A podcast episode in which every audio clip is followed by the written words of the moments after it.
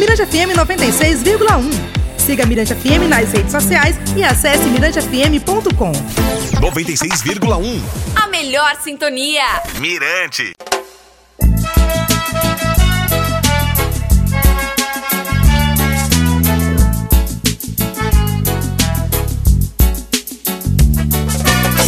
Eu não sou mais o mesmo sem você. Mas não é tudo que tenho a falar.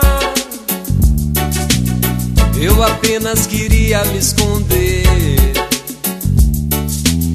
Hoje sei que feri foi calar. Beleza, galera, estamos chegando com mais um podcast, né? A gente trazendo aí o MPM para você, um MPM de presente para você nessas nossas plataformas aí pelo Spotify, pelo Deezer, também o iTunes. Enfim, a gente trazendo aí mostrando um pouco da nossa música, da nossa cultura e o grande Dojinho, nosso querido Dogival ali fazendo a, son a sonoplastia desse podcast. E nós estamos agora nessa mais essa grande edição trazendo agora um, uma figura que não envelhece, não sei porquê, parece que ele é alimentado, ele bebe um, um, copo de formal todo dia. Nosso querido Mano Borges. Tudo bem, meu querido Mano? Tudo bem, João Marcos. Um prazer estar aqui, podendo bater um papo com você, conversar sobre a carreira, né? E essa nova, esse novo formato, né? Que eu acho que é um uhum. formato muito interessante das pessoas poderem é, ouvir notícia, né? O tempo todo. É muito legal. Achei muito boa essa ideia da gente poder estar batendo um papo e as pessoas, né? Continuando seus afazeres, mas ao mesmo tempo se informando, né? Sabendo um pouco mais Inclusive, do que essa, tem acontecido. É, é, principalmente essa coisa gostosa de, do, do tempo, né? A gente é. não tem um tempo. A gente fica mais à vontade, consegue falar um pouquinho e melhor. E as pessoas não precisam parar os seus afazeres para ficar né, conectado e ouvindo o que está acontecendo, né? E ouvindo notícias, isso é bem interessante. Então já começamos por aí, por esse tipo de assunto. Como é que, como é que você vê essa, a, a música maranhense hoje em dia nesse cenário? A música, a música popular, uhum. né? A uhum. música no geral. Nesse cenário, com essas plataformas, com essa, com essa disposição. Eu acho que é um novo mecanismo, né? Eu que venho da época do vinil, né, João Marcos, assim, acompanhei toda essa mudança, essa trajetória, sair do vinil, que era um formato que hoje volta novamente, né? Porque tem todo aquele romantismo de você ter a capa do vinil, de você ter as informações de quem gravou, quais foram os músicos que participaram, você tinha um espaço maior, é, a foto, né? Você tinha um espaço mais dedicado à, à arte, né? Do, do, fotógrafo, de quem preparava as capas. E aí depois disso, quer dizer, o vinil e o cassete, depois o CD, que foi uma, uma, uma, uma mídia, né? Que diminuiu é, o, o tamanho do disco, mas. Mas em compensação você podia também fazer a coisa do livrinho, né? No do CD livreto, exato. Eu também cheguei a fazer o CD com o livreto, que também tinha essas informações todas, mas se perdeu um pouco do espaço, né? Do vinil, que era maior, é, que, como te falando assim, que hoje volta, né? Muita gente gosta daquela. É, de pegar o vinil, de colocar na, na vitrola, botar para tocar, né? Tomar um vinho. É, tomar um vinho. Eu acho que tudo é isso é, bacana, você poder revisitar o passado de vez em quando. E não né? é saudosismo, é apenas uma outra forma é, de, de apresentação é, da nossa da E assim, por incrível que pareça, João, é, muita gente pode não perceber, mas existe realmente uma diferença sonora do vinil para o digital que foi o CD, porque o digital ele não consegue atingir determinadas ondas de grave que o vinil alcançava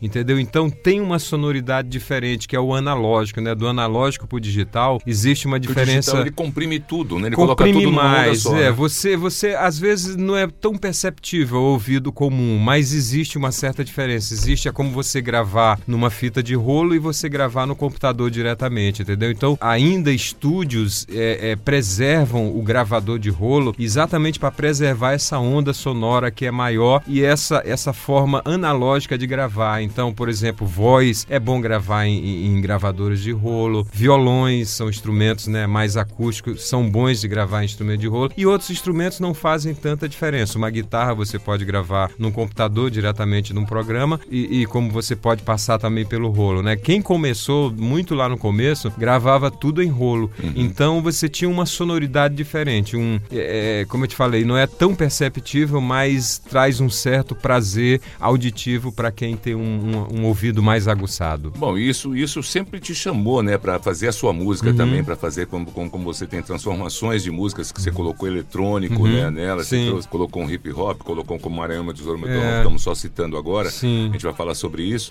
Maranhão, meu tesouro, meu torrão. Fiz essa toada pra ti, Maranhão.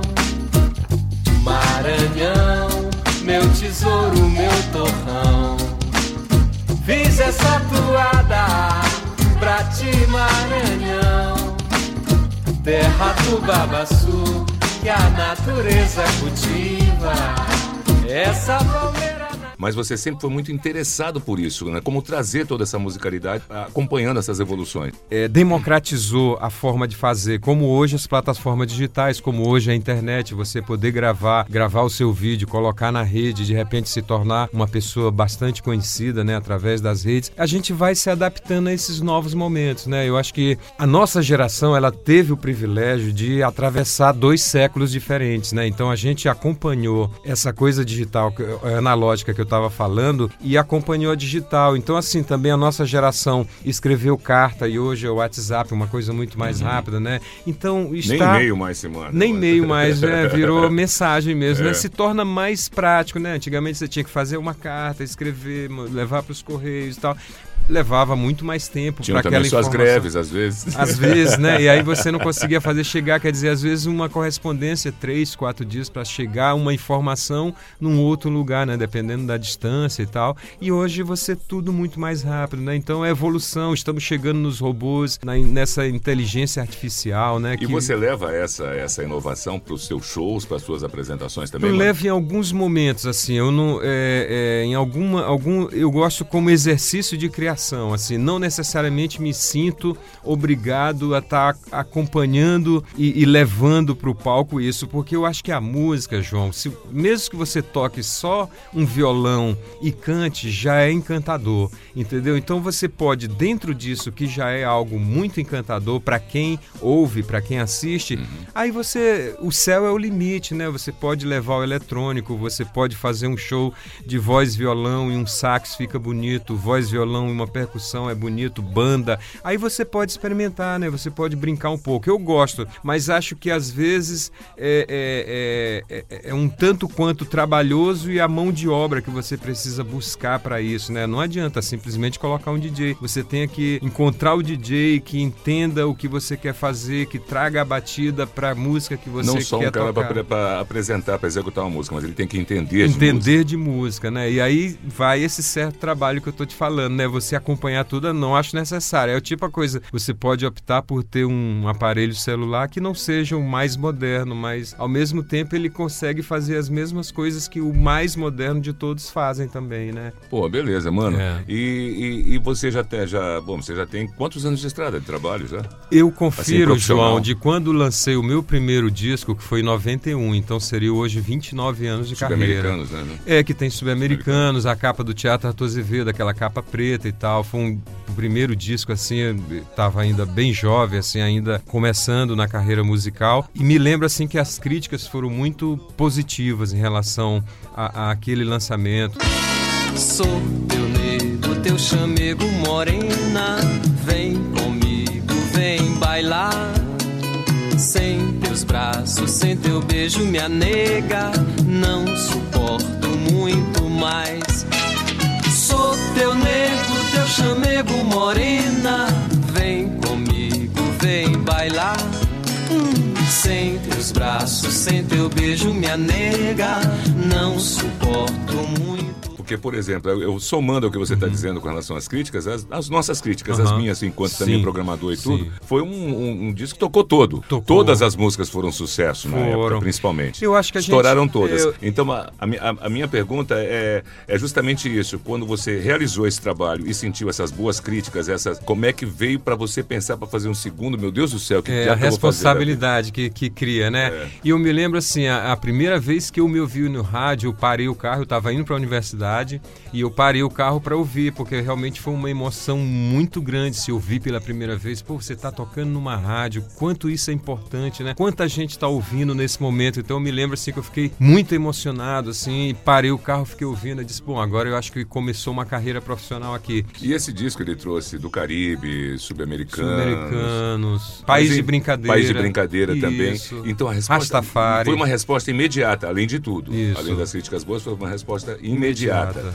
né? E, e- e você e ele foi um disco inovador também porque ele trouxe uma, uma, uma gama de diversidade muito grande, né? Aham. Eu acho, outro dia eu tava gravando um documentário com o Zeca e a gente tava falando sobre isso. A nossa geração, que eu tenho a mesma idade do Zeca também, teve um momento que tinha assim, ele, ele mesmo citou esse termo, parecia um fla-flu. O pessoal mais antigo que a gente, é, um pouco enciumado com essa forma com que a gente propunha uma música que não era igual, porque eu acho que a geração que antecedeu a gente, ela foi mais influenciada pela música folclórica, não que, folclórica, não que a nossa não tenha sido, foi também. Só que a gente começou a, a, a ver a música de uma outra forma, tratar outros temas, a gente buscou outros ritmos para que não necessariamente todo mundo fizesse a mesma coisa. Eu acho que essa geração que antecede a nossa nos ensinou muito. Chico Maranhão, Sérgio Abib, é, Josias Sobrinho, César Teixeira é uma geração de ouro que, que veio trazendo. Papete, quando gravou Bandeira de Aço, eles, eles, eles nos mostraram a possibilidade de você poder seguir uma carreira de músico e sobreviver da sua própria arte. Então, essa foi a importância, eu acho que maior dessa geração. E assim, uma afirmação de uma música maranhense que tem uma característica, uma ligação muito forte com o povo do Maranhão. Então, isso a gente não perdeu, só que a gente começou a tratar também de outros assuntos. De outra e- forma, da, outra a- forma. até a apresentação do assunto. E de as novas gerações, as que já aparecem hoje, também são diferentes Também. da nossa, né? E já começa a ver o mundo de uma outra forma, os assuntos são outros, as angústias são outras, a necessidade de falar de determinados assuntos hoje que a gente vê muito nessa questão da homofobia, do racismo que ainda é muito forte, né? Do feminicídio. Então essa nova geração, eu acho que ela tá batendo mais direto nesses assuntos porque é um assunto que vem mais à tona, que incomoda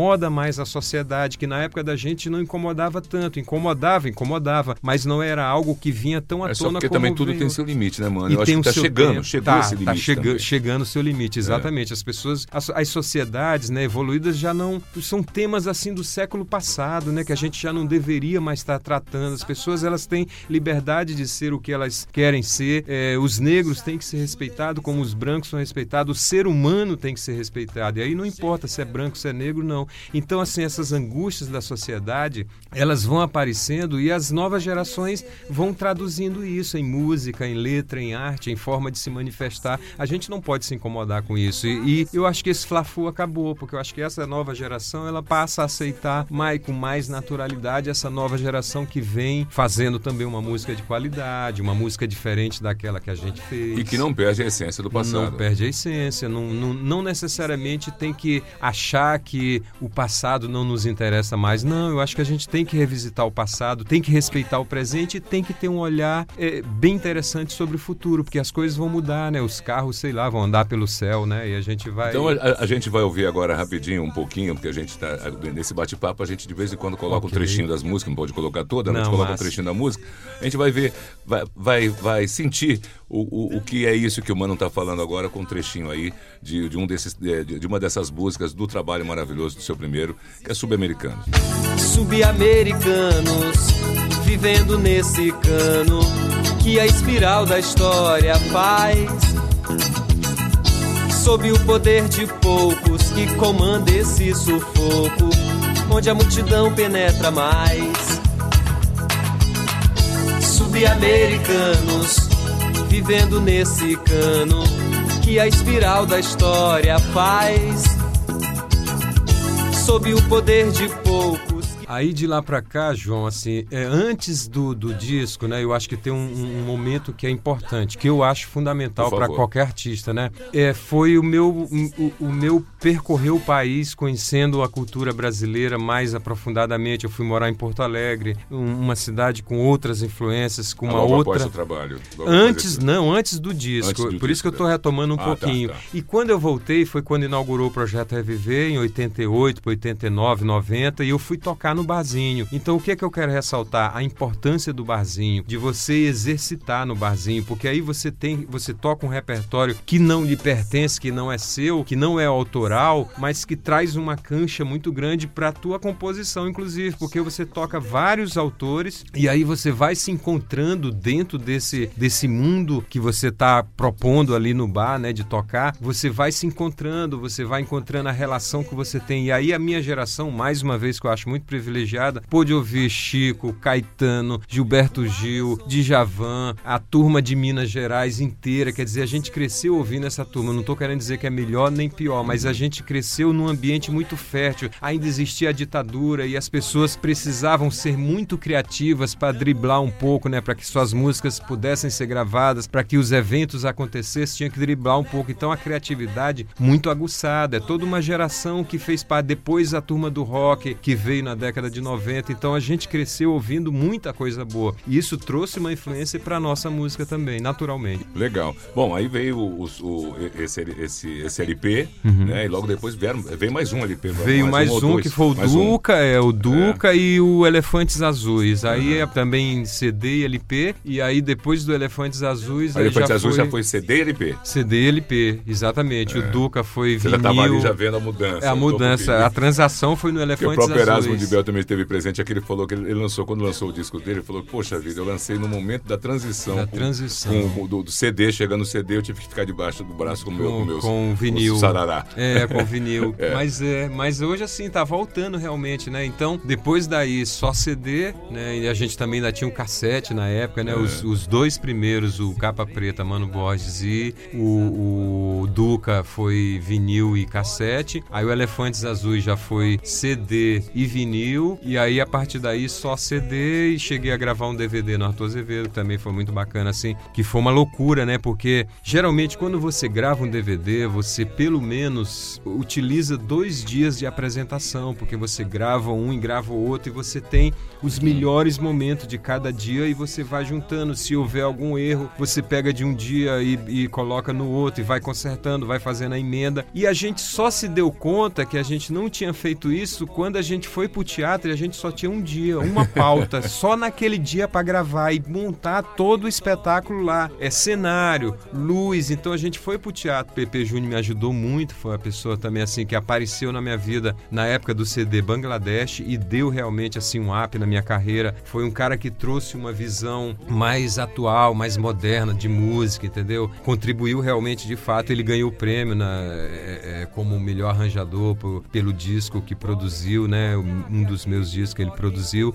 E esse CD, esse DVD ele foi gravado exatamente num dia e todas as músicas foram gravadas de primeira, não houve nenhuma repetição, porque no DVD você tem toda essa liberdade de conversar com o público, dizer, olha, a gente vai, é, tu- houve um erro aqui, a gente vai gravar novamente. O público entende, porque aquilo é, é áudio e vídeo, né? E a gente gravou o show inteiro, do jeito que tá ali no DVD, aconteceu no Arthur Azevedo, no, no dia do espetáculo. Então, não- nenhuma música foi parada para começar novamente, todo ele foi gravado do começo ao fim. Então, foi Agora- muita competência de PP e muita sorte nossa. Lógico. Tudo isso faz parte do meu repertório. Eu comecei com o pessoal de samba, para quem não sabe, que era o grupo é, do seu Nato e do Tony, que eram dois irmãos, eles tinham o Pega Pra Capar antes disso, e eles, eu era ainda garoto, 17 para 18 anos, eles me levavam para as rodas de samba. Então, pô, eu cresci ouvindo Noel, Cartola, Paulinho da Viola, esses caras tocando todo esse repertório. Eu saía com eles, eu tocava pandeiro, e isso depois daí veio. primeiro você veio como percussionista, Como né? percussionista, Até- exatamente. isso. É, É, e aí, voltando um pouco mais ainda ao tempo, né? Isso, eu comecei como percussionista, aí fui pro grupo Asa do Maranhão,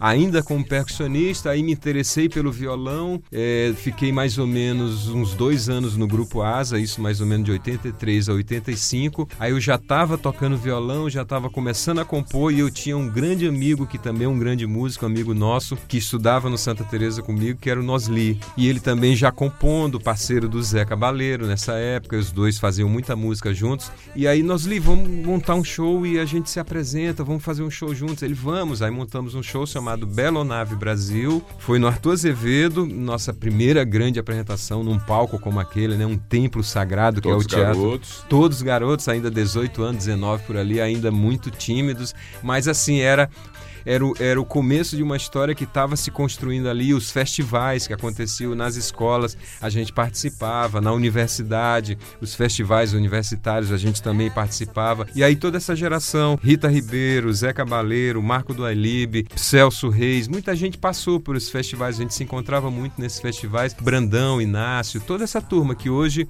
tem uma carreira consolidada, realmente seguiu carreira, Glad também começou muito novinho, ele ganhava todos os prêmios de melhor intérprete intérprete, garotinho. Dava vontade de dar cascudo nele, porque ele era bem garotinho e ganhava os prêmios na frente da gente como melhor intérprete. É.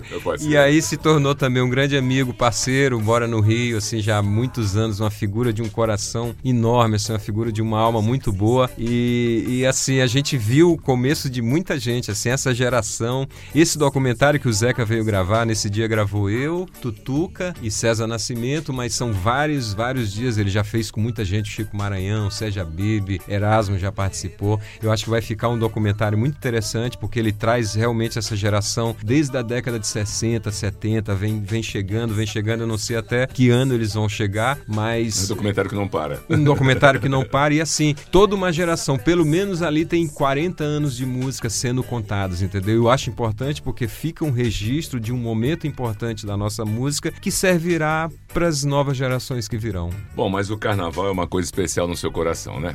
Esse aí. Isso é, isso aí é. você tem um carinho muito. Muito, porque a Maior, gente criou... maior, é maior, é a maior, eu gente- percebo. É, a gente chegou a... Ainda mais a chegar até, um- até um monobloco. É, exatamente. Monobloco, aliás. A gente começou com um projeto né, do Outros Carnavais, eu, a Lei e Luciana, porque a gente era mais ou menos é, começo da- de 2000, 2000 e pouco ainda, né? E a gente não ouvia mais as marchinhas de carnavais, os frevos. Ficou muito aquela coisa do axé, né? Ele se fortaleceu. Ficou o carnaval do Brasil inteiro, era o axé, só axé, só axé. E a gente não ouvia mais as marchinhas. E um dia eu conversando com a Lei Célio, que também toca flauta, que é o pai dele, né?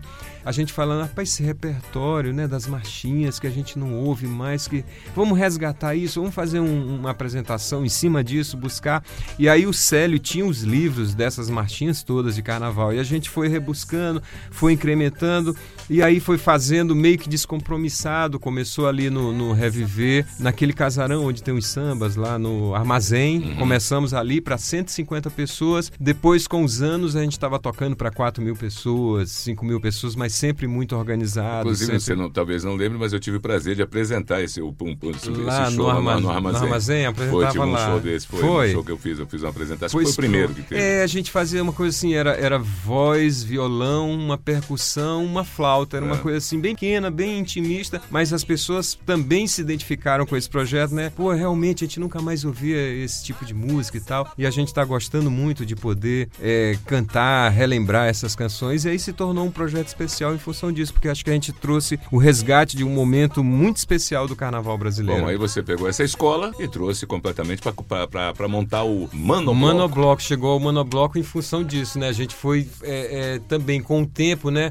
Vendo que não necessariamente tinha que ser só as marchinhas de carnaval da década de 80, 90, 60, 70. Aí eu acho que poderia trazer a música pop pro carnaval. E aí começou a entrar Paralama de Sucesso, é, Jorge Benjó, as bandas de rock. A gente foi fazendo uma miscelânea e foi dando certo também, porque as pessoas gostam. Você ouvir, pô, Chiquita Legião. bacana. Chiquita bacana. Você ouvir Legião Urbana em ritmo de carnaval. Vira, bota o frevo, dança o frevo, ferro o frevo, solta o frevo dentro do salão. Vou beber você numa gelada, desnudando a madrugada com empolgação. Nosso amor agora é só furia, carnaval é todo dia sem moderação. Quero essa menina assanhada, desnudando a madrugada com empolgação. Eu quero essa mulata contente, animada, sorridente no meu coração. Mas o São João também eu tenho, eu gosto demais, porque é- é- eu acho que é quando a gente de fato tem um contato maior com a cultura do Maranhão, com aquilo que diz respeito à cultura do Maranhão, essa força que a cultura do Maranhão tem através do tambor de crioula, do bumba meu boi, do cacuriá, quer dizer, uma riqueza patrimonial, cultural que nós temos, que é um contato mais próximo, o shot, né? Você, pô, eu acho super gostoso você dançar agarradinho, de você poder dançar um shot. Eu vejo às vezes Poesia gente, amor, poesia poesia amor, amor. exatamente. É, eu vejo às vezes as pessoas dançando lá embaixo, dá uma inveja de ver assim, tem gente que dança bem, né? Dá E- vontade de você descer e dançar, dançar também, né? Assim, mas é, é- é- são dois momentos que eu acho muito especial. E fora desses momentos, aí eu faço a, a carreira normal, o compositor, entendeu? As coisas que, que, que fazem parte do- da, da minha linha de composição. Aí vou trabalhando tudo isso. E isso, João, me levou a muitos lugares. Eu fico muito feliz por causa disso, entendeu? Eu acho que numa carreira o mais importante não é aonde você vai chegar, mas você aproveitar os momentos o caminhar, né? A, a, a, experiência, o que aquilo te traz, né? Os lugares que você conhece, as pessoas que você conhece. Então, eu tive cinco viagens internacionais, eu tive, pude viajar o Brasil inteiro através da música, eu pude sobreviver através da música, né? Fazer desse ofício o meu trabalho e a minha remuneração. Então, eu acho que quando você faz algo que você gosta, isso significa sucesso, é você fazer exatamente aquilo que você quer. E a gente pode encontrar, te seguir aonde, qual o endereço? Instagram, Instagram. Mano, arroba Mano Borges Oficial, pelo Facebook também, Mano Borges, vai sempre me encontrar. Eu não, não é algo que eu utilize demais, que eu fique alimentando muito, mas eu sempre estou colocando alguma coisa lá, alguma notícia, alguma e nas novidade. plataformas, seu trabalho é encontrado também. Sempre no YouTube, você põe lá Mano Borges, encontra as coisas minhas sempre. Tá legal, mano. Obrigado. Eu só quero agradecer mais uma vez a sua presença. É, a gente vai fazer vários programas, porque é muito assunto aqui para se bater. muito assunto. Então, acabamos por aqui. É, Mano Borges 1. Ah, obrigado, obrigado, João. E te agradecer demais aqui. Obrigado. E saber, e, ter esse prazer de tocá-lo sempre no MPM, na Rádio Mirante FM. Né? A gente leva ao ar pelo aplicativo, é, pelo site, uhum. enfim, pelas redes sociais também, lógico, e até pelas plataformas agora. A gente levando o MPM, que é o programa executado toda quarta-feira a partir das 22 horas, na Mirante FM, em São Luís 96,1 e para todo mundo via internet. E receber você também aqui no podcast é uma honra muito grande. Obrigado, João. Eu fico sempre muito honrado de poder bater um papo com você. É sempre uma alegria falar sobre música, sobre arte. Agradecer à casa aqui, a Mirante, que sempre, todos esses anos, esses 30 e poucos anos de música que eu, que eu já vivi, eu sei que sempre foi uma casa aberta aos artistas, a, a que a gente pudesse falar do nosso trabalho, divulgar o nosso trabalho, porque isso é fundamental. Parabéns e obrigado. Tá legal. Então a gente fica aqui com mais um podcast. Dojinho, muito obrigado pela paciência, pelo carinho de sempre aí com a gente lógico. E você que está curtindo a gente aí, já sabem, a qualquer hora, em qualquer lugar, podcast MPM. Ela faz noite crioula, pintou na tela, o samba produção e ela. Tem festa na avenida, tem festa no congado, oh lá lá, quero paz e alegria,